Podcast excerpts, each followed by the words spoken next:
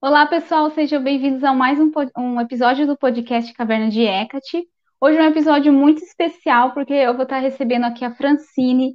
Ela vai falar um pouquinho sobre ela, sobre o Covenant of Hecate, que eu sei que muitos de vocês já conhecem, mas muita gente também é o primeiro contato. E também ela vai falar especialmente, é por isso que eu convidei ela aqui, sobre o Santuário de Hecate Hegemônia, o primeiro santuário do Covenant of Hecate no Brasil. Então, eu vou chamar aqui a Francine. Seja bem-vinda, Francine, ao canal, ao podcast. Muito obrigada, Márcia. Obrigada pelo convite. É um prazer estar aqui com vocês. Ah, obrigada. Eu que agradeço por você ter aceitado tudo. Admiro muito o seu trabalho. A gente já fez um trabalho junto, né, do projeto Trictipos. Aliás, depois se o pessoal quiser ver, vai estar aqui no canal. E também a Francine já participou de uma série lá no canal do Cedric e tudo. Então, a gente já fez algumas coisinhas juntas, né? Exato. Não, e até é uma, sempre uma delícia receber os seus convites, ah, porque eu também admiro muito o seu trabalho, os seus livros são ótimos, sou suspeita para falar. Verdade, né? Que a Fran escreveu a introdução, a tradução não, a apresentação, né, do, do As Faces de Hecate. Então, sempre bom mesmo colaborar com você. Queria que você começasse, então, só se apresentando um pouquinho para quem não te conhece, a primeira vez que está te vendo. Claro. Bom, eu sou a Francine, eu sou K-Beer e Torture Beer do Covenant of Hecate. Esses são alguns títulos administrativos que a gente tem dentro da estrutura do Covenant. Então, não é assim, grau iniciático, é mais para designar o trabalho que a gente faz dentro da comunidade. Eu sou devota de Hecate há aproximadamente uns 12 anos agora, aquele momento que a gente fica já dúvida. Tá? Mas, e eu sou formada em História, mas não é a profissão que eu atuo hoje, mas de qualquer forma foi uma das ferramentas a faculdade me deu para me aproximar e estabelecer essa minha conexão e o meu culto pessoal com a deusa Hecate. Então não é à toa que eu me interesso muito pela história dela, por como as coisas surgiram, conceitos antigos, para tentar trabalhar isso dentro da minha devoção. E eu sou a Torturbir responsável pelo santuário de Hecate Junto com mais duas pessoas super importantes e especiais nessa equipe, que são o Reginaldo e a Patrícia e a gente está tentando trazer esse trabalho aqui para o Brasil. Ai, que incrível. É, então, algumas coisinhas até que eu ia te perguntar, você já falou um pouquinho, né? Já puxando, então, é... aliás, que você falou dos títulos, mas vamos começar um pouquinho antes, explicando o que é o Covenant of Equity, para quem nunca ouviu falar, né? O que, que é isso? É um Coven, é? porque chama Covenant, o pessoal às vezes acha que é Coven. Você falou que não tem iniciação, o que, que, que se trata, então? Então, na verdade, o Coven nada mais é do que uma grande comunidade internacional de troca de informações, claro, sobre a deusa Hecate. Então, todo isso é algo que todos nós devotos dela que estamos no Covenant temos em comum. E ela não, não existe no Covenant é, nenhum tipo de iniciação, não é um trabalho mágico de um Coven como se imagina. Na verdade, é realmente essa troca de informações, a gente compartilha dados históricos, compartilha rituais, o que a gente está fazendo e vai tirando dúvidas ou fazendo alguns projetos juntos. É um espaço bem legal e as pessoas não precisam seguir uma determinada religião. Então, justamente por a gente não ser um coven, a gente tem espaço para pessoas das mais diversas religiões, desde que elas acreditem na deusa Hecate e entendem, entendam a deusa Hecate no seu aspecto de alma cósmica do mundo, o Axis Mundi, que é esse valor que a gente compartilha como valor básico dentro do Covenant. Uhum. É, isso é bem interessante, assim, eu suspeita para falar, eu também sou membro dessa cadeia, eu sou devota, né, como a Fran falou, tem alguns, não são níveis porque não é uma hierarquia, mas no sentido do que a pessoa atua ali dentro do Covenant, né, eu acho que é perfeito mesmo, porque pensando em Hecate, as pessoas têm tanto backgrounds diferentes, assim, é, várias práticas diferentes, mas, e eu acho que dá muito certo essa questão de compartilhar essa visão de Hecate, você vê que é, é, é, por mais que as pessoas sejam diferentes ali, cada um tem, traz um pouquinho, né? É lógico, essa essência, mas cada um traz um pouquinho da sua prática, prática sendo diferente, né? E você podia explicar, então, que você tinha falado dessa questão do key bearer, do torch, bearer, que, que, qual que é a diferença também entre eles e o que, que, que, que essas pessoas fazem, quantas pessoas são, mais ou menos, assim? Claro, então, na verdade, assim, os Torture Beers são um grupo maior, então, na verdade, nós estamos falando de pessoas dentro da comunidade que, além de é, cumprirem alguns requisitos, então, entre eles, por exemplo, você tem que ter pelo menos seis meses de participação dentro do Covenant, você também tem que ter uma certa bagagem de leitura, de práticas rituais, para que você possa exercer papéis mais ativos dentro da comunidade, ajudando em várias formas. Então, pode ser conduzindo um site, atuando na moderação de comentários, ajudando em um projeto, ou simplesmente também guiando outros torture beers, os próximos que vão se formar e vão ter essa função dentro da sociedade. Eu gosto muito do nome, né, da nossa sociedade, claro. Eu gosto muito do nome, porque ele significa literalmente aquele que porta as tochas. Então é que traz luz para dúvidas, para ajudar as pessoas a desenvolverem novos trabalhos, para ajudar a guiar alguma coisa. Então acho um título muito apropriado. E aí, em tese, qualquer membro do Covenant pode exercer essa função a partir dele cumprir com esses requisitos e critérios, e você é guiado e preparado para esse caminho por um outro Torture Beer que já está. Essa é uma essa é uma parte da comunidade que está sempre crescendo. Eu não tenho ideia agora de quantos Torture Beers a gente está falando, uhum. mas eu imagino pelo sempre site. Vai mudando. É, com certeza mais de 20 pessoas. Então. Ah, que legal para uma comunidade que a gente deve estar tá no grupo do Face com umas 600 pessoas, então é, é um número bem expressivo, assim, para a gente acompanhar.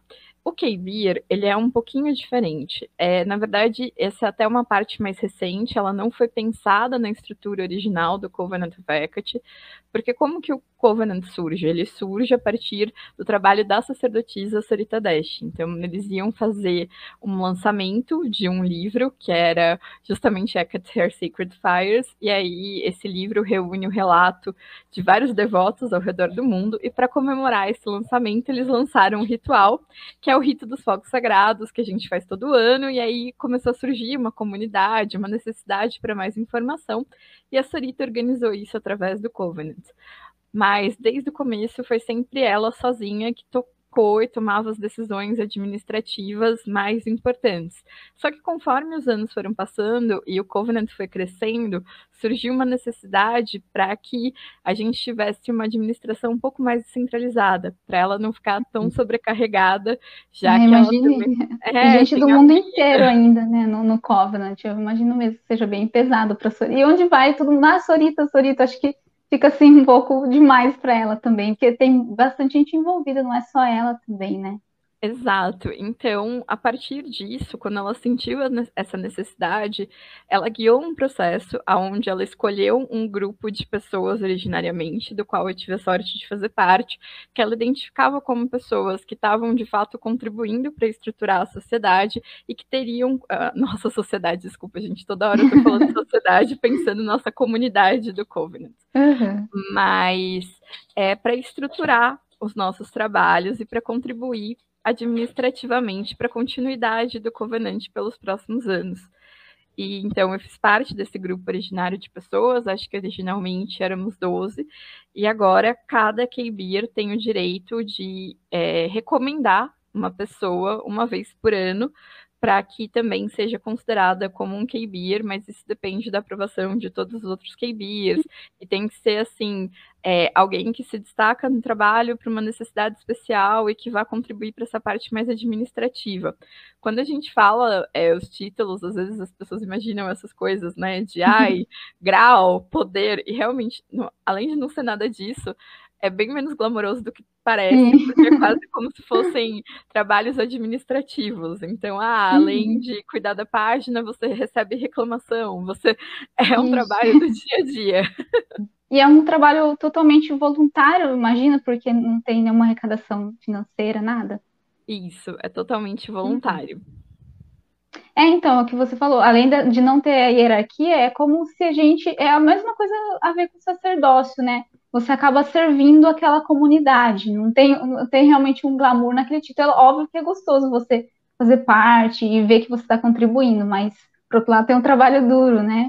E que legal, assim, de, de, eu fico imaginando, porque o Covenant surgiu em 2010, né? Se eu não me engano. Então, assim, é, já faz 12 anos, mas ao mesmo tempo é bastante recente, se a gente for pensar toda a história de Hecate. imaginando daqui 100 anos, sabe, 200, sei lá. Assim, pensando no recente também, se a gente pensar como que, que vai ser, como que vai se dar continuidade. Eu espero que, que realmente seja algo que, que vá se passando e que continue essa essência, assim, de, de um ajudar o outro, de compartilhar conhecimentos e tal. Muito curioso. Pena que a gente, a gente não vai estar tá viva para é. ver, assim, a longo prazo, sabe? Mas, nossa, e pensando também, o, o pessoal, às vezes eu vejo as pessoas usando a palavra revival, né, que seria, sei, em português, se, é, se tem um correspondente, não é renascimento, mas como se é, né? é ressurgimento, isso. Que Hecate já estava aparecendo ali, acho que depois da Wicca, não sei, né, se, se a gente pode dizer que começou a aparecer mais, mas nos últimos anos, acho que a partir também das publicações da Sorita, tudo, e agora, né, ultimamente, que está super assim, a gente vendo bastante gente interessada na deusa, em cultuar, e até de forma mais séria, né, se tornar um devoto e tal, né? Então, o Covenant com certeza contribui muito para isso, assim, para essa organização, sabe? Eu fico imaginando como que vai ser daqui para frente, assim, acho que vai ser muito legal, assim, muito bom. É, eu também espero. Eu acredito que justamente a gente está tentando cada vez mais descentralizar para que a gente possa ter continuidade, né? Uhum. Porque a devoção a Deus, é como a gente vê na história dela, ela vai muito além das vidas das pessoas que estão cultuando uhum. ela, sacerdotes, ou seja lá o que eles forem. Então, é importante a gente construir essa comunidade. E eu também acho muito legal, é, aproveitando o gancho para a gente falar um pouquinho sobre isso, sobre, é, de certa forma, para quem é o Covenant dentro dessa lógica, porque é, a gente, eu agora tenho um membership center, que eu acho que depois de falar um pouquinho mais sobre isso, mas basicamente a gente recebe as inscrições das pessoas interessadas em se tornarem membros. E muitas vezes é, a gente percebe que as pessoas estão recentemente começaram a estudar Deus, ou estão dando os primeiros passos, ou criando essa conexão com ela. Não é que o Covenant tenha uma regra, uma proibição que fale, ah, se você tem menos de tanto tempo com uma deusa, não é interessante. Mas a gente tem sempre um cuidado, porque assim, quando a pessoa ainda não conseguiu estruturar algumas etapas da relação dela com Hecate, a gente acaba entendendo que o aproveitamento que ela vai ter dentro do Covenant vai ser bem menor tanto porque, por ser uma comunidade de troca de informações, a gente espera que todo mundo contribua, né? Então, não só você receba informações, não é um curso, não é um treinamento, mas que você tenha condições de dialogar e de propor com a comunidade nesse sentido, mas também porque é aquilo, né? Quando a gente começa uma relação com uma deidade ou um namoro, a gente ainda está numa fase onde toda essa relação é muito delicada, onde a gente está descobrindo o que funciona para gente o que não funciona, qual lado a gente vai gostar de desenvolver e se de fato essa é uma relação que vai continuar com a nossa vida por um certo tempo, até para vocês, é, para as pessoas poderem aprofundar mais o conhecimento, porque quando a gente fala sobre o conceito de alma cósmica do mundo, pode parecer um conceito banal, fácil fácil de entender, mas ele não é, e ele requer uhum. que a uhum. pessoa tenha tido acesso a uma certa carga de literatura e de referência sobre a deusa para ela poder de fato entender uhum. esse conceito e ver se ela compartilha ou não. Então, a gente coloca essas ressalvas para ver se realmente se é o tempo certo da pessoa entrar no Covenant, que eu sinto que às vezes elas têm essa expectativa de que elas vão entrar e receber algum tipo de treinamento, mesmo a gente dizendo uhum. que não, que não é um Coven, que isso não vai acontecer, e é também muito de a sua experiência no Covenant of Hecate vai ser muito determinada por você o quanto você consegue absorver, o como vai ser a sua disciplina com os estudos, o que você vai colocar, do que você vai participar. Então, assim, a gente não tem nenhum guia próprio do que você vai estudar, os recursos estão ali, as pessoas estão ali, mas você vai ter que correr atrás de tudo isso, de falar, de buscar informação, de participar. E às vezes, quando a gente está muito no começo, ah, isso pode ficar um pouco prejudicado. Sim, nossa, super importante você falar isso mesmo. Eu estava também pensando sobre isso antes da gente começar. Até quando eu comecei é, a, a trabalhar com Hecate, pesquisar, e aí eu já achei o Covenant, porque a gente acaba achando, né? Achou, achou Sonita, aí você acha todas as outras coisas, assim. E realmente, eu acho que pensando com a mente de quem está começando, tem essa empolgação de querer somente fazer parte de um grupo, né? A parte de algo maior, ainda mais o Covenant, que é uma comunidade internacional, e tudo. Querendo ou não, pode ser que pessoas queiram usar isso como um, status, infelizmente, não é essa ideia, né? Mas pode ser que seja. Então, é, acho bem importante você trazer isso, principalmente nessa questão de, de construir a relação e especialmente nessa parte que você falou, para ver se vai ser algo realmente que a pessoa vai levar para. Assim, não, não vamos dizer assim, nossa, para a vida inteira, porque a gente não sabe o que vai acontecer daqui 10, 20 anos. Mas pelo Sim. menos que você já tenha uma estabilidade. Acho que no mínimo, acho que tem que ser de maior de idade, já começa aí, né? Para participar. Exato. Então, você já tem um pouco ali das suas escolhas. Eu, eu acho também pensando no pessoal que está, às vezes, começando é, na bruxaria, principalmente, não tem um caminho, por exemplo, era católico e de repente descobriu a bruxaria e conheceu Hecate, ou de outra forma, né, que Hecate não está só inserida na bruxaria e tal. Então, realmente, eu acho que é bom esperar estabilizar as coisas e, e, e ver o que vai acontecer. Até porque você falou também, o aproveitamento vai depender disso. Então, às vezes, a pessoa, sei lá, não, não tem uma, um trabalho tão é, sólido com Hecate, não é devoto e tal, né? Então, acho que tudo isso é importante mesmo pontuar, né? Não ser uma coisa que a gente só tá curioso e achar que vai ser igual é, um curso, alguma coisa assim, né? Exato, até porque de verdade, quando a gente recebe as inscrições, a intenção nunca é barrar ninguém. Então, uhum. mesmo quando a gente diz, olha, acho que esse não é o momento para você se juntar pra gente, com a gente no Covenant, a gente sempre coloca, mas no futuro, se você ainda achar que isso faz sentido, a gente está super aberto. É que realmente a gente tem que, às vezes, pensar nisso, de qual vai ser o aproveitamento da pessoa, se vai ser melhor ou não, e eu me coloco muito nesse lugar, porque assim, acho que quando, se eu tivesse entrado no Covenant logo que eu comecei a conhecer a deusa, eu ia ficar muito perdida. Porque eu não ia saber direito nem aonde buscar o recurso que eu estava precisando, sabe? Até para saber o que você está procurando, você precisa uhum. ter uma base, encontrar aquilo que você realmente quer buscar, o que, que você quer aproveitar dentro daquilo. Uhum. É, até a questão que você falou da, de, de, da visão de Hecate como alma cósmica, realmente é algo que não vai, mesmo que você leia ali no comecinho, sei lá, primeiro dia que você está pesquisando sobre Hecate e se deparar com aquilo, mas até você ter um real entendimento, seja estudo e com, quanto mais a prática, experiências com a deusa, não é uma coisa que acontece do dia para a noite, né? E eu uhum. vejo assim, é uma coisa para uma vida inteira mesmo, para a gente ir cultivando, conhecendo cada vez mais da deusa. Eu acho que nesse momento, assim, a pessoa realmente não precisa ter pressa, né? Calma que, se você, por exemplo, a pessoa começou um mês já que, eu, quando comecei a trabalhar com Hecate, eu lembro que eu vi que eu comentei, comentei do Covenant, né? E eu, eu lembro que na época, não sei se eu estou viajando, mas eu acho que estava escrito que era recomendável, como você falou, não era obrigatório, mas recomendável pelo menos um ano ali de uma relação bem já estabilizada com o Hecate, não é uma coisa que às vezes a pessoa, sei lá, comemora o 13 de agosto, que é o mais comum, e é isso, não, não tem realmente uma relação próxima. Né? Eu pensei, bom, daqui um ano eu vou ver. E no fim demorou até mais de um ano, porque aí quando deu um ano eu falei, ah, mas não tô com pressa, vou ver se o tempo certo. Tem muita coisa, né? Quando você entra, tem muitos materiais que você pode acessar. A maioria, na verdade, está no site, né? Que qualquer pessoa pode acessar. Então, meio que assim, pode já ver antes, já mata a curiosidade mas pensando em toda a comunidade, no, de, de, ter essa relação com as outras pessoas mesmo, eu acho realmente é, mais válido, mais, como você disse, de aproveitar, né, de aproveitamento, já tendo algo realmente mais sólido. Ô, Fran, eu queria é, te perguntar também, que, você falou então do, do Keyberry, do Torchberry, a gente falou do, do Devoto, é, é, não sei se pode falar, porque tem alguns rituais que a pessoa passa para entrar, como que é isso? Porque às vezes pode, pode assustar um pouco, não sei, que, como você disse, não é uma iniciação, mas só para o pessoal ter uma ideia, assim, o que, que é o, o devoto dentro do, do Covenant? Claro, podemos sim, inclusive eu acho esse tópico ótimo, porque é, é também uma das coisas que eu costumo res, é, responder relacionado a quem está começando ou tem pouco tempo de relação com a deusa. Para você se tornar um membro, você vai passar por dois ritos. Esses ritos é você mesmo fazendo dentro da sua casa.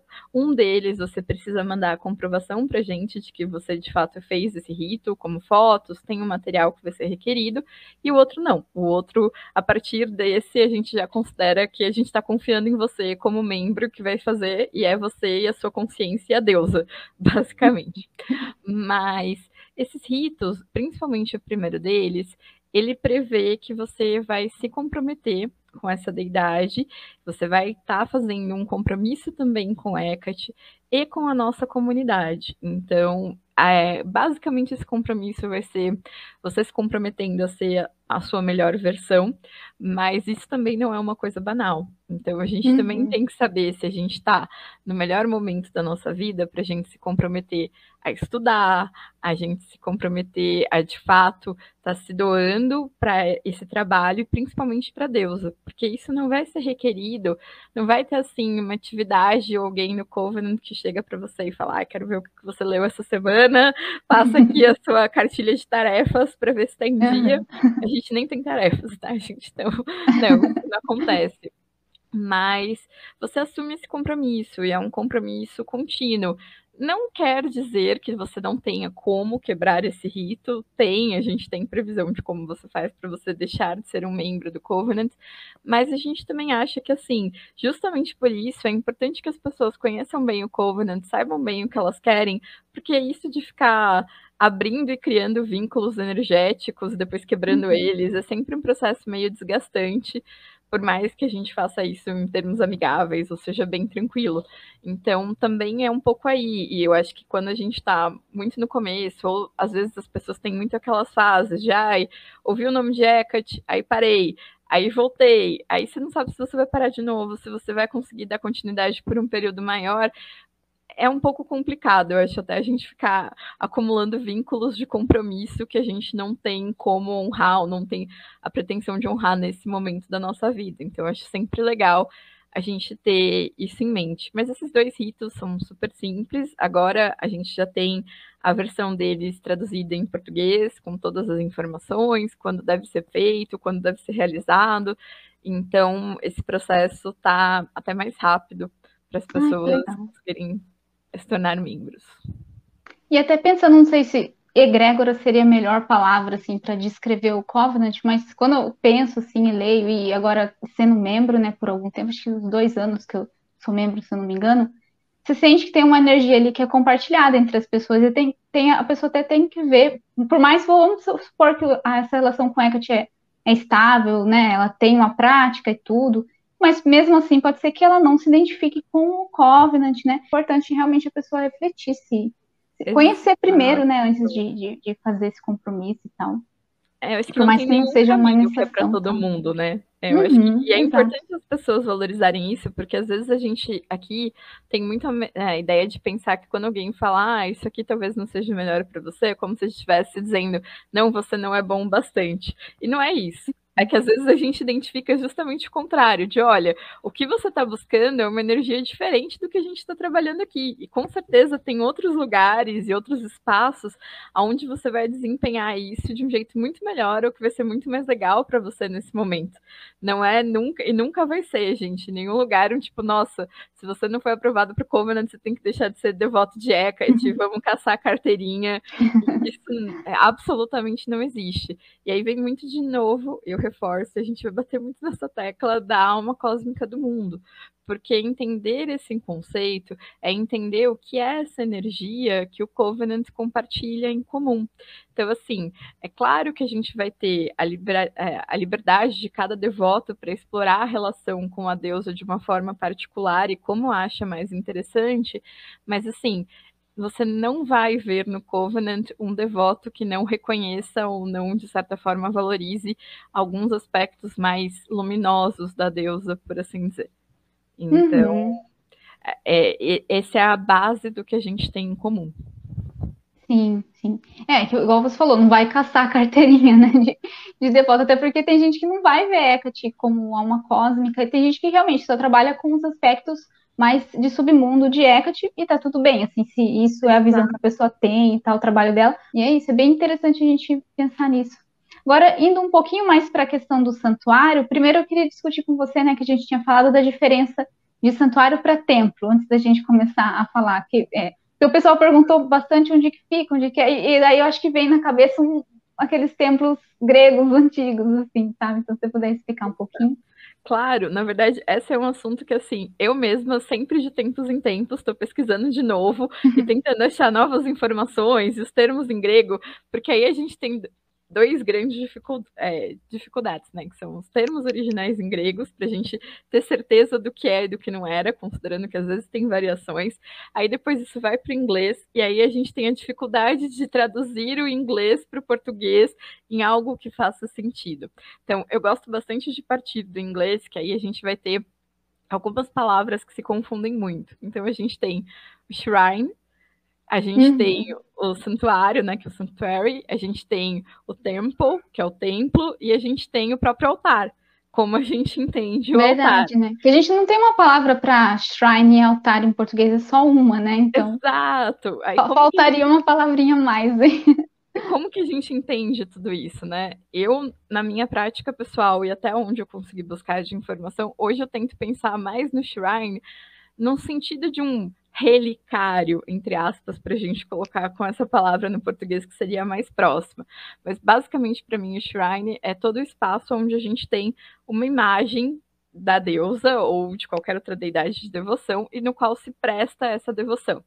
Então, para onde você reza, por assim dizer, aquela imagem da deusa a qual você faz oferendas, a qual você faz pedidos, isso vai ser um shrine quando eu vou pensar no altar, aí eu pego aquela definição mais dicionário, por assim dizer, e tem que envolver uma mesa onde acontece oferendas, sacrifício, onde você de fato oferta alguma coisa. É uma mesa de trabalho, o seu altar. Pode ter imagens de deidades ou não no seu altar, mas é a mesa onde você faz os seus trabalhos mágicos ou onde você estabelece outras coisas. Então as pessoas podem ter um altar que ele é também um shrine, ou não, ou podem ser duas esferas diferentes que você monta e desmonta. E quando a gente vai pensar no templo e no santuário, essa divisão, para mim, na minha cabeça, ela ainda é um pouco mais difícil de absorver. Na verdade, eu quando comecei, eu tinha um entendimento com, ao contrário. Eu achava que o templo era maior que o santuário. Aí estudando, eu vi que não, que na verdade o complexo maior é sempre o uhum. santuário e dentro eu lembro... do santuário. Eu lembro que eu vi isso quando eu estava estudando do santuário de Lagina, ou Lagina, né? Que eles tinham um santuário, então era bem grandão, toda a estrutura, e o templo era, não sei a medida exata, mas é no meio ali, pequenininho, né? Exato. Aí, e quando você vai entender a estrutura desses templos gregos, especialmente, eles são ainda mais ricos, porque a gente tinha muitos santuários que eram dedicados a várias deidades, então a gente tinha vários templos, ou a gente tinha dentro do templo santuário, é, dentro do santuário a gente tinha dentro do templo um shrine para uma divindade, hum. então era muito comum que Hecate ficasse na porta, na entrada de templos ou na entrada do próprio santuário, e ali era quase um espaço devocional para ela, mas não necessariamente era um templo dela. Então, a gente tem. Sim, fica bem complexo. É, essas dificuldades para a gente imaginar esse desenho.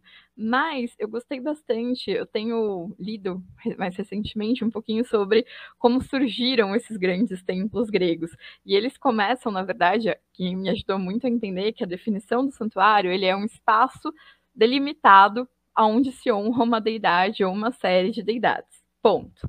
Ele pode ter várias coisas ou ele é só o espaço onde recebe culto e antigamente, assim, bem no começo do culto grego, ele só precisava ter de fato um altar. Então, tendo um altar e tendo uma delimitação, você estava num santuário, porque é como você faz ofertas para essa deidade. Com o passar do tempo, esses altares foram ficando cada vez mais sofisticados e também se começou a, digamos assim, colocar um, paredes e um fechar um espaço privado ao redor do altar. Então, a esse espaço ao redor do altar a gente chama de templo. Mas ah, esse templo está uhum. inserido dentro do espaço maior sagrado, que é o santuário. E aí faz muito sentido quando a gente lembra que, ao contrário do que acontece no modelo que a gente tem hoje nas igrejas, as coisas mais importantes, é, os grandes ritos, as grandes festas, os grandes momentos de celebração, eles normalmente não aconteciam dentro do espaço fechado que era o templo. Eles aconteciam em espaço aberto dentro do santuário. Então, o templo mesmo, aquele espaço do altar, ele era fechado apenas para os sacerdotes, muitas vezes, que iam realizar as funções ritualísticas, que iam levar oferenda. É, a lógica de como isso se é, funcionava era bem diferente desse esquema que a gente tem hoje. Então as pessoas muitas vezes elas só entravam dentro de um templo para deixar uma oferenda, mas não era ali que elas iam fazer as suas celebrações. E bom, toda essa viagem na história, só para a gente tentar trazer um pouco esses complexos. Então, sim, os santuários antigos eles eram muito grandes, muitas vezes eles tinham, além das funções devocionais, outros espaços, porque funcionava como uma cidade. Então, você tinha ginásio esportivo, onde aconteciam as, as competições, você tinha uma parte de alimentação para os sacerdotes que viviam, você tinha a casa desses sacerdotes, e tudo isso acontecia dentro desse grande espaço sagrado, onde a gente tinha também os templos, altares e os relicários, por assim dizer. Então, uhum. é, o conceito de santuário, mas ele, antes de virar essa coisa gigantesca e imensa e super complexa, ele começa com essa ideia de um espaço delimitado onde se honra uma ou várias deidades. E dentro do, santo, dentro do Covenant of Hecate, a gente bebeu um pouco dessa fonte para a gente fazer a criação dos nossos santuários. Então, o que são um pouco esses santuários? Cada Torture Beer, ele tem o direito de fazer a criação do seu santuário. E por que, que a gente entende que é importante que existam esses espaços delimitados que honram a deusa Hecate vinculados ao Covenant? Porque a ideia é que nesses santuários se explorem é, outras atividades com a deusa, além da apenas a troca de informação que acontece dentro da nossa comunidade principal do Covenant. Então, esses santuários desses Torture Beers, eles podem fazer rituais públicos abertos, eles podem fornecer cursos, eles podem fazer uma série de outras coisas que não são feitas dentro do Covenant. E faz muito sentido, porque quando a gente diz que o Covenant é uma comunidade internacional, então, mesmo os nossos Torture Beers, eles não são, eles não seguem uma linha padronizada. Cada um vai ter a sua própria experiência de trabalho pessoal com a deusa e a sua forma de trabalhar esses mistérios de Hecate. Então não daria muito certo a gente ter uma série de cursos de torture beer diferentes dentro do Covenant, porque os conhecimentos podem em algum momento ficar contraditórios. Ah, mas fulano disse que é desse jeito, esse clã faz do outro. Então, para a gente ter espaço para explorar isso, a gente tem esses santuários. E é ali que acontecem grande parte realmente das atividades que não são online, embora a gente também tenha santuários online, mas para aspectos muito específicos. Esses santuários, eles geralmente, o que, que você precisa ter para você criar um santuário do Covenant, além de você ser um Torture Bee, ele tem toda uma série de rituais e coisas que você precisa fazer, mas o seu santuário basicamente vai ser a imagem consagrada da deusa. Então, aonde estiver essa imagem é onde está o seu santuário. Você pode ter. Ah, interessante, não sabia disso, assim, porque o que eu acompanho é que cada santuário desenvolve, como você falou, de um jeito, né? Cada pessoa em cada lugar do mundo. Mas eu fiquei pensando qual que é a coisa em comum que todos tentam seria uma imagem da deusa, e também cada um tem um epíteto, né? Que depois a gente Exato. vai conversar. Então, cada essa imagem da deusa consagrada a partir desse rito, que é isso que garante que também vai ser um santuário ligado ao Covenant. Ele não é um santuário unicamente, então, por exemplo, o meu santuário, ele tem que seguir as diretrizes e as linhas de trabalho e os valores do Covenant. Não é uma coisa que eu faço a o universo de Francine, por assim dizer, onde eu vou passar todas as uhum. coisas que eu quero explorar inclusive ficar fechado ao redor da devoção da deusa Hecate e o culto de deidades associadas pode acontecer, mas sempre a partir de Hecate. Ah, sim. Uhum. Então, é bem interessante como a gente tem essa linha de trabalho. Mesmo para quem tem um santuário virtual, existe essa imagem, essa imagem foi consagrada e ela está ali para ser trabalhada mas ele pode ser tanto uma prateleira, quanto um quarto, quanto o que a gente imagina hoje em dia quando a gente fala em templo, em santuário, super complexo, com biblioteca, museu e tudo mais. Ah, seria é. um sonho, né? Pensou? Não é a realidade, infelizmente, Sim. da maior parte dos nossos santuários. Na verdade, acho que não tem nenhum santuário que seja de fato um complexo grande. Acho que por limitações da vida moderna, onde a gente tem uhum. dinheiro dos devotos e tudo mais.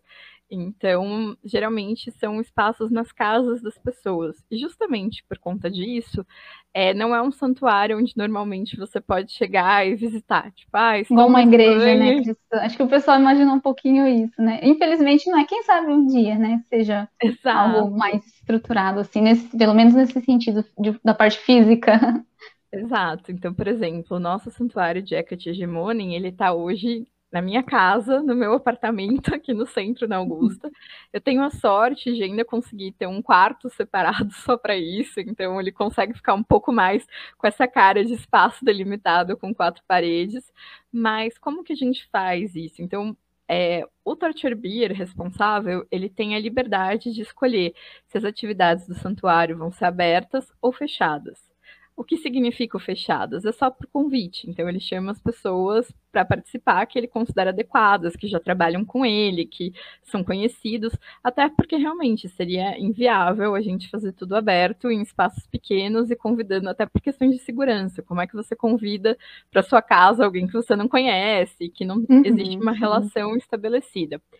A gente, no Santuário de Ekategemonen, a gente tenta casar as duas coisas, entre o aberto e o fechado. Então, nós temos algumas atividades abertas, como a celebração do rito dos fogos sagrados, que a gente faz todo ano. A gente tenta trazer alguns ritos públicos. Eles estão acontecendo em espaços públicos, de fato, como o Museu de Bruxaria aqui em São Paulo, ou em parques, espaços onde qualquer pessoa que veja o um anúncio possa frequentar. Mas a gente também tem as nossas atividades, e essas atividades públicas acontecem de forma mais esporádica, até por uma questão de custo, cronograma de é, organização organização, não dá para a gente fazer um rito público gigante a cada mês. Acho que uhum. as pessoas também nem iam conseguir se organizar para ir um mês inteiro. Mas a gente tem as nossas atividades internas, que essas são fechadas apenas para os convidados, e que essas sim acontecem com mais frequência e são o desenvolvimento do trabalho devocional do santuário. Além disso, a gente tem um círculo de estudos que é online e que dessa forma a gente tenta também fazer alguma coisa aberta. Não é aberto completamente, porque precisa ter inscrição, tem um número de vagas possíveis para isso ser organizado, mas a gente tenta mesclar um pouquinho isso entre externo e interno. Uhum. E é que você falou essa questão de aberto e fechado, também tem a questão das pessoas serem membros do Covenant ou não, por exemplo, do rito dos seus fogos sagrados, eu sei que é, mesmo não membros podem participar, né?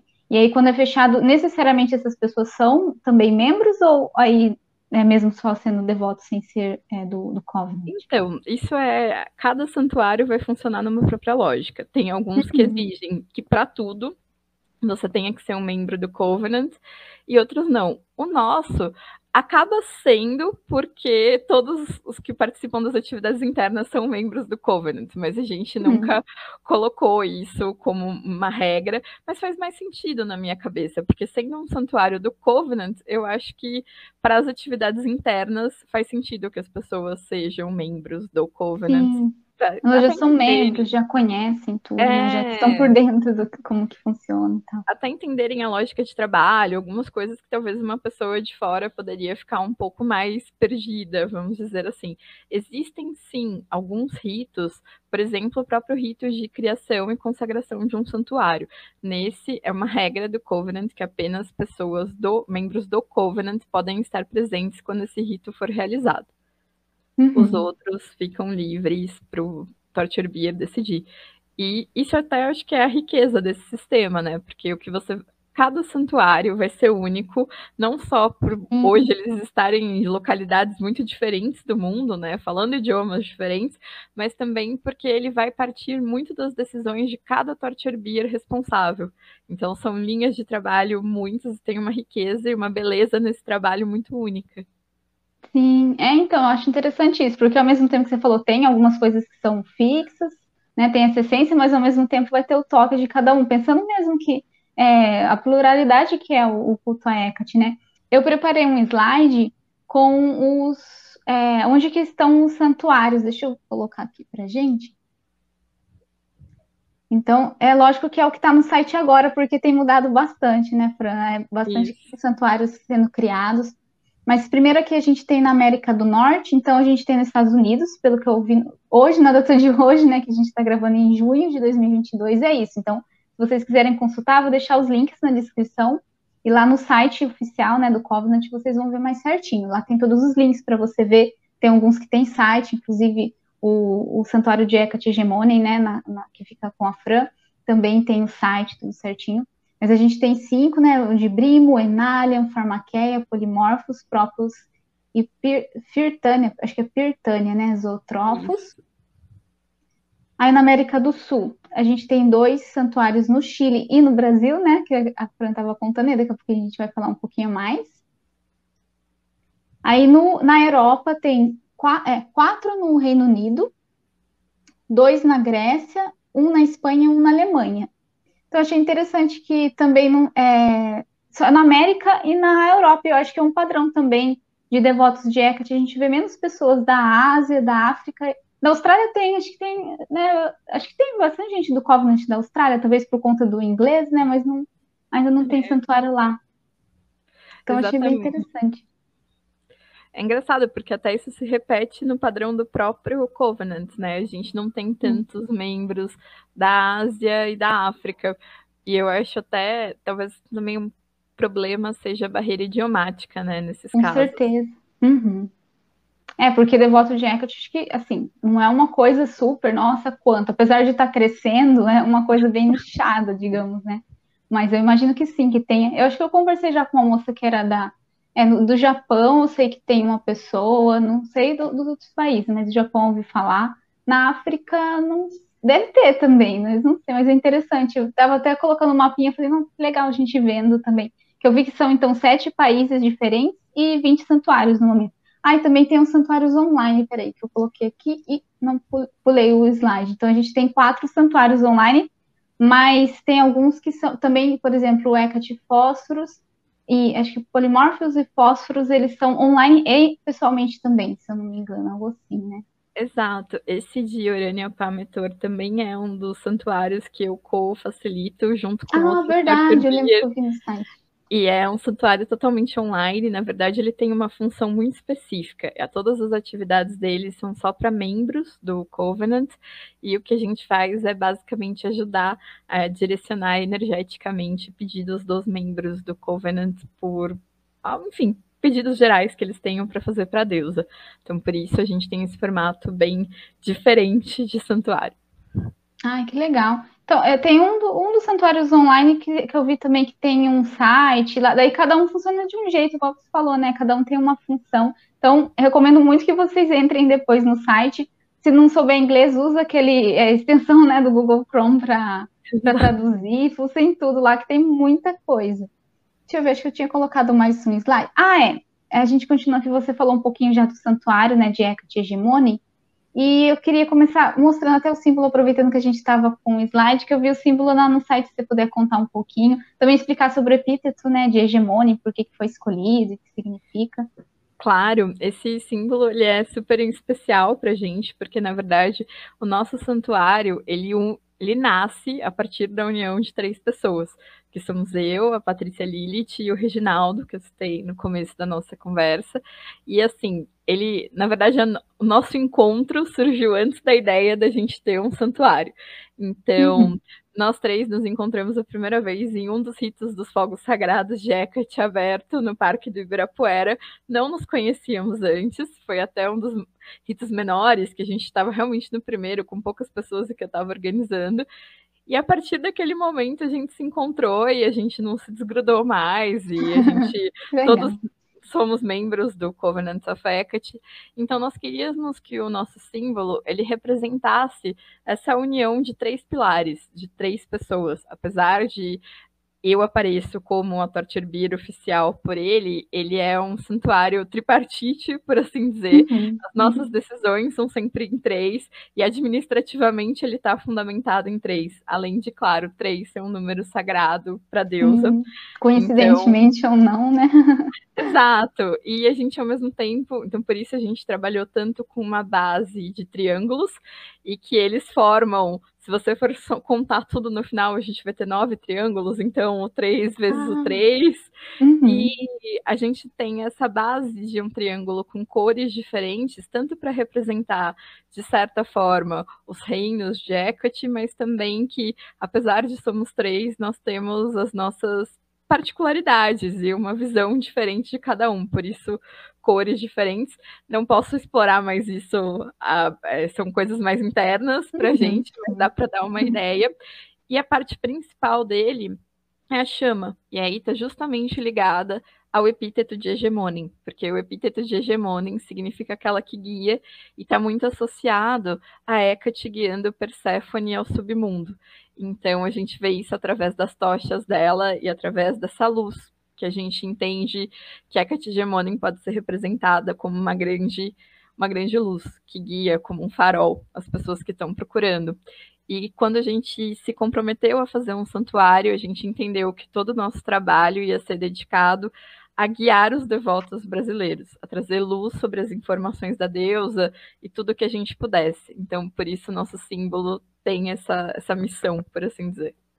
Ah, que legal. Então, tudo se conecta, né? Que você acabou falando três coisas ali do símbolo, da, do epíteto escolhido e o do objetivo também é bem legal das pessoas entenderem, é, como a gente falou, dos santuários, cada um tem um estilo ali de trabalho e tudo, e do, do Brasil ser isso, né? Você podia falar, que você já falou um pouquinho, mas assim, é, sobre as atividades, né? Que tem o círculo, tem também acho que o caldeirão de, Hecate, alguma coisa assim, como que.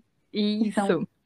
É, na verdade, assim, a toda lua cheia, a gente abre o caldeirão de Hecate para receber pedidos, isso de qualquer pessoa, não precisa ser devoto do Covenant. É, não é uma atividade que a gente cobra, é uma atividade gratuita, e a gente anota todos esses pedidos, e dentro das celebrações que a gente faz em honra a deusa na lua cheia, a gente queima esses pedidos e a gente eleva a energia para enviá-los para que a deusa possa atendê-los. A única eh, coisa que a gente pede para as pessoas mandarem pedidos é que as pessoas tenham autorização quando envolvem terceiros. Então, mesmo que uhum. seja um pedido de cura de alguém, se a pessoa ser curada autoriza que a gente coloque esse pedido. E é claro, né, gente, com essa energia a gente não trabalha maldições e pedidos para trazer dano para ninguém. Então, é basicamente essa, as únicas diretrizes que a gente tem. E a gente faz isso toda a lua cheia. Já tem, eu imagino que pelo menos uns três anos. É até por isso que Nossa a, a, história do santuário, ela na verdade começa com nós três trabalhando juntos e desenvolvendo várias atividades. E aí a gente ficou com a sensação de, putz, mas esse trabalho, a gente via que mesmo sendo atividades diferentes, elas tinham um objetivo em comum e a gente ficou cada vez mais sentindo a necessidade de dar um nome para esse trabalho que a gente estava exercendo, como ia ser um grupo, a gente também não ia chamar de coven, sabe? Alguma coisa uhum. que pudesse designar o que de fato somos nós três como um conjunto. E aí, com outras coisas que aconteceram, a proposta de um santuário foi exatamente o que a gente queria trazer e trouxe toda essa nossa história, o nosso trabalho. Então, o santuário oferece esse serviço, tanto é que a gente ainda hoje recolhe é, os pedidos através das nossas redes sociais pessoais, então tanto a minha. Facebook, ah, vou deixar no, nos links aqui quanto da parte do Rê. A gente espera daqui para frente conseguir ir avançando com as redes sociais do santuário, para aí a gente conseguir fazer tudo isso pelo santuário, não precisar ter o trabalho de cada um fazer a sua divulgação. Mas ainda estamos em baby steps nessa parte tecnológica, que eu sou terrível, então vamos devagarzinho.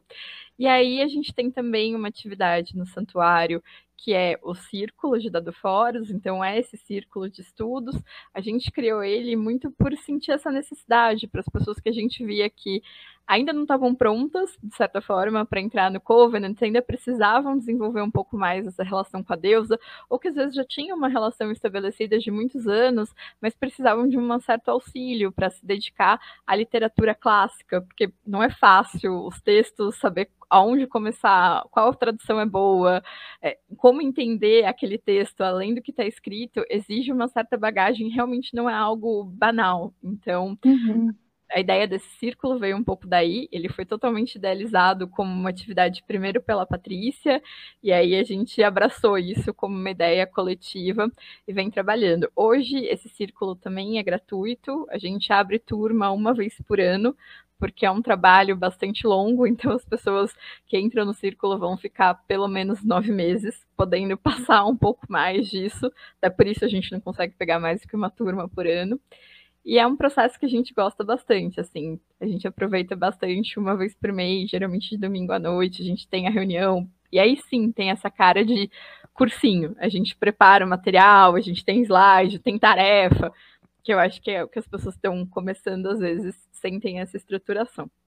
Uhum. Além disso, No santuário de Hecate Hegemonen, a gente tem os nossos ritos devocionais para a deusa, que são fechados, esses que a gente pratica, porque acho que todo santuário, como diz o nome, tem que ter atividades devocionais. Então, além do que a gente faz para fora, a gente com certeza tem trabalhos mágicos de agradecimento e de é, fortalecimento da nossa devoção pessoal com a deusa.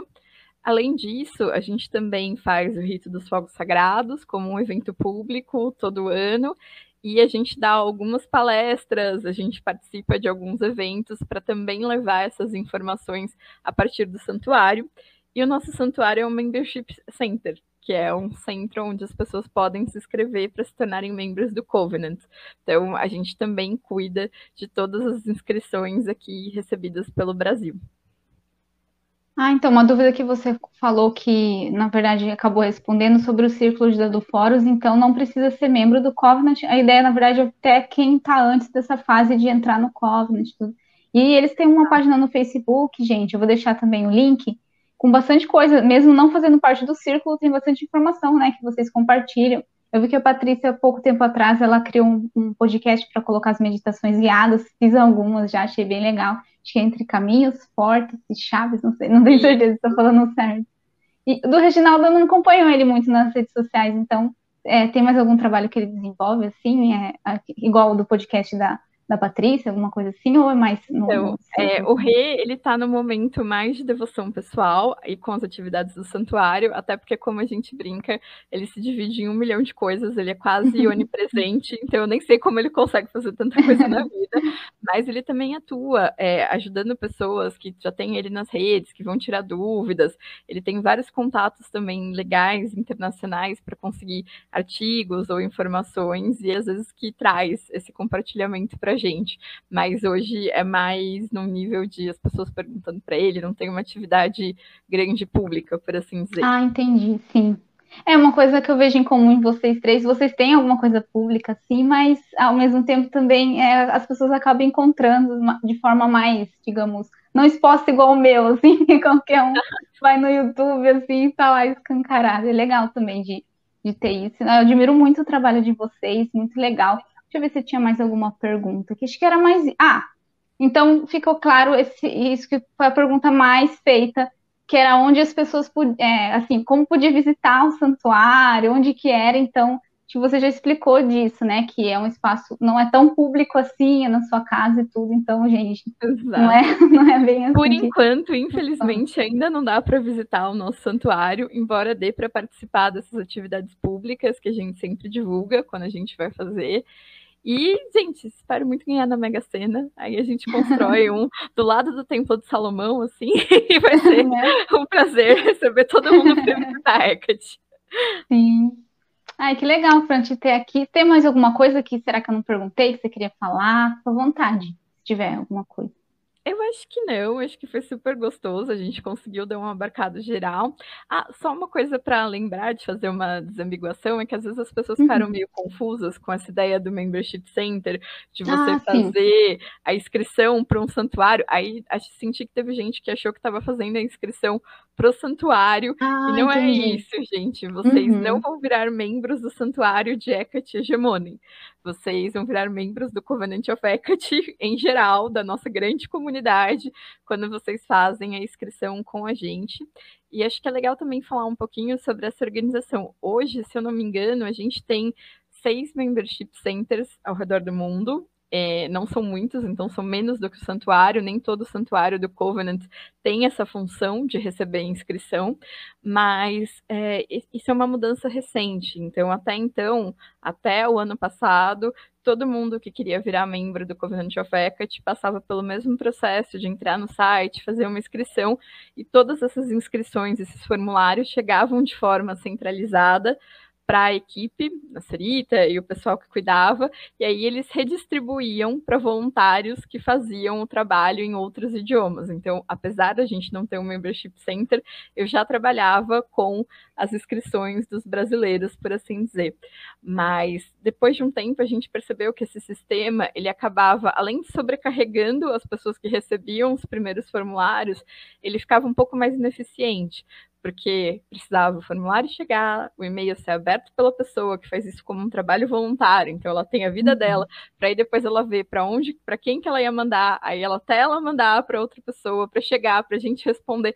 Então assim, acabava tendo muitos intermediários no processo e por vezes ele ficava mais longo, alguns, é, alguns formulários podiam até acabar se perdendo. Então, para evitar isso e pensar no crescimento do Covenant mesmo no futuro, hoje todas as inscrições são apenas pelos membership centers. Então, não adianta você se cadastrar. Eu acho que até isso é uma coisa que a gente está tentando mudar, provavelmente talvez tirar o formulário do site, mas a gente ainda está fazendo isso administrativamente devagarzinho. Então, se você quer se inscrever, você pode se inscrever em um membership center. Não tem uma uhum. regra, apesar da gente ser o único que está aqui no Brasil, se vocês quiserem se aplicar em qualquer outro membership center em inglês ou em qualquer outro idioma, isso está liberado vai da onde for realmente mais fácil ou que você se sentir mais compelido. Mas é uhum. e assim, cada membership center também está na mão de cada torture beer, que também existe um pouco de liberdade para o que a pessoa vai falar. Então, é muito difícil que alguém seja é, tenha seu acesso como membro reprovado em um santuário, em um membership center e aprovado no outro. Mas pode acontecer porque é a deliberalidade de cada torture beer responsável. Então, até o processo pode mudar um pouquinho. A gente aqui no Brasil escolheu seguir a risca o processo do que era no site, a gente apenas fez a tradução e manteve o mesmo formato para o Brasil, mas tem outros membership centers que podem pedir mais informações ou pedir mais alguma coisa dos devotos. Uhum. Então, é, ficou bem claro mesmo isso. Então, quando a pessoa se torna membro, ela é do Covenant como um todo, aí ela, né, a gente fala que é o devotee, né, esse, esse inicial, e aí ela vai se envolvendo nas atividades, então não tem a ver com o santuário em si. Mas aí também não é para mandar, por exemplo, manda para você, ah, acha que tá demorando, já manda no outro. Não, né? Esperar, fica duplicado assim também, né? Por agora tá dividido assim. Exato, e aí vai ficar uma confusão. então, não façam isso, por favor. E, ah, isso é uma coisa legal, pra, só para mencionar também bem rapidinho, é Sim. todos os todos os e-mails, todos os formulários que a gente recebe no nosso santuário, eles sempre recebem resposta, gente. Até agora a gente está mantendo a atividade, assim, não ficou ninguém sem ser respondido. Pode ser que você demore 15 dias, 20 dias para você ter retorno para o e-mail, mas tudo que está chegando para a gente, até no lixo eletrônico e tudo mais, a gente está acompanhando. Então, mesmo que for um, ah, quero saber por que está demorando, ou não estou mais interessado em fazer o processo no Brasil, quero mudar para outro membership center, não tem problema. Avisem por e-mail que a gente resolve tudo, e aí a gente também dá um ok só para vocês saberem, e vocês podem, são super livres para fazer onde vocês querem. Uhum e tenham essa consideração, tenham pena aqui Sim, da gente. É, gente basicamente... que todo, todo mundo no Covenant tem as suas vidas, suas carreiras, ninguém, né, não dá, porque não tem a parte financeira mesmo, né, não, eu achei até que quando começasse seu membership, é, member, member center, é member, membership center, né? É. Aí ia ser, porque eu lembro que quando eu me inscrevi falava, ah, é gratuito agora, mas talvez no futuro tenha uma taxa, até para não para ser algo, é, como fala, para arrecadar dinheiro, não, mas sim para manter as atividades do Covenant, porque muitas coisas, é, se tivesse, eu acho que até teria, eu, eu ficaria muito feliz de, de é. pagar, porque quantas coisas que a gente conseguiria fazer, né? Vamos ver no futuro aí. Eu acho que o Covenant vai ter muitas coisas, muitas coisas que a gente vai ver ainda na nossa Sim. curta vida, a gente ainda vai ver muitas coisas. Crescendo. E é um trabalho, viu? É, é um trabalho, assim, bem pesado, porque é, a gente tá, por exemplo, só com as inscrições, a gente recebe inscrições que a gente vai ter que ler todas as perguntas, fazer análise individual, fazer um cadastro, que a gente tem uma organização burocrática interna que está acessível para todos os outros membership centers e para os organizadores. Então, a gente tem que fazer algumas traduções disso para o inglês, para como uhum. organizar, salvar formulário, tarará.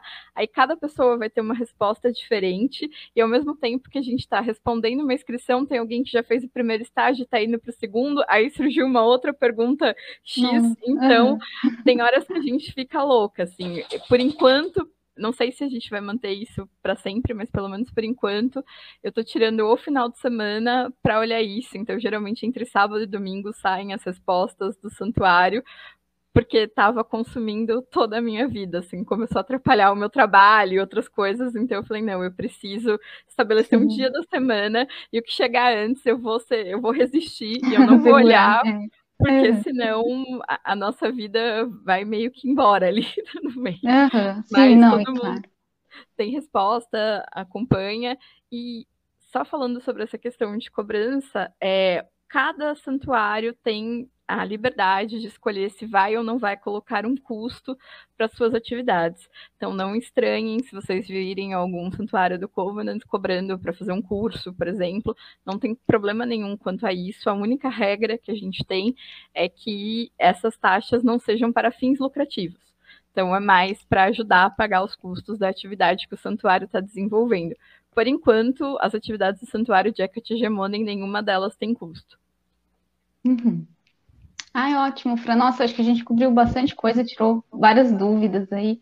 Muito obrigada mais uma vez por você ter aceitado o convite. Foi ótimo. Espero que o pessoal também tenha gostado do, do bate-papo, porque faz tempo que eu queria te chamar para a gente. Foi a oportunidade perfeita, né? O santuário, já aproveitar e conversar de tudo. Então, muito obrigada, Fran. É, volte sempre. Com certeza, estou sempre aqui. Obrigada, Márcia. Foi um prazer. Muito bom bater papo contigo, sempre. Obrigada.